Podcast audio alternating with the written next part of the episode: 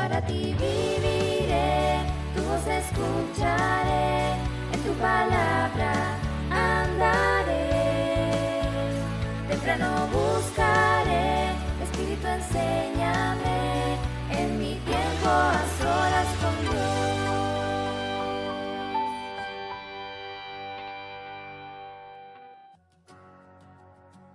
Buenos días queridos, espero que estén muy bien y con un corazón dispuesto a escuchar la voz de Dios.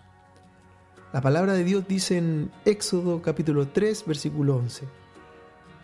Entonces Moisés respondió a Dios, ¿quién soy yo para que vaya a Faraón y saque de Egipto a los hijos de Israel? Imagino que alguna pregunta similar a la que se hizo Moisés tú también le has hecho al Señor. Por ejemplo, ¿quién soy yo para tener este trabajo? ¿Quién soy yo para tomar este desafío donde nadie antes ha salido victorioso? ¿Quién soy yo para poder casarme y tener una familia? ¿Quién soy yo para hablar frente a otros que tienen mucha más experiencia que yo? Y esta pregunta nace de un correcto autoanálisis, porque muchos de nosotros carecemos de conocimiento, destrezas, habilidades, carisma, personalidad e incluso los recursos para enfrentar grandes desafíos. Pero debemos saber que la otra cara de esta moneda es que los retos que Dios pone en nuestra vida no se basa en quién somos nosotros, sino en quién es Él.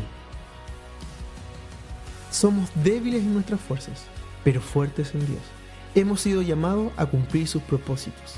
La próxima vez que en nuestra mente lleguen estas preguntas acerca de quién somos nosotros, saquemos la mirada de nosotros y pongámosla en Él.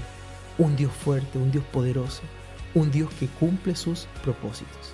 Que Dios te bendiga y recuerda tener tu tiempo a solas con Dios.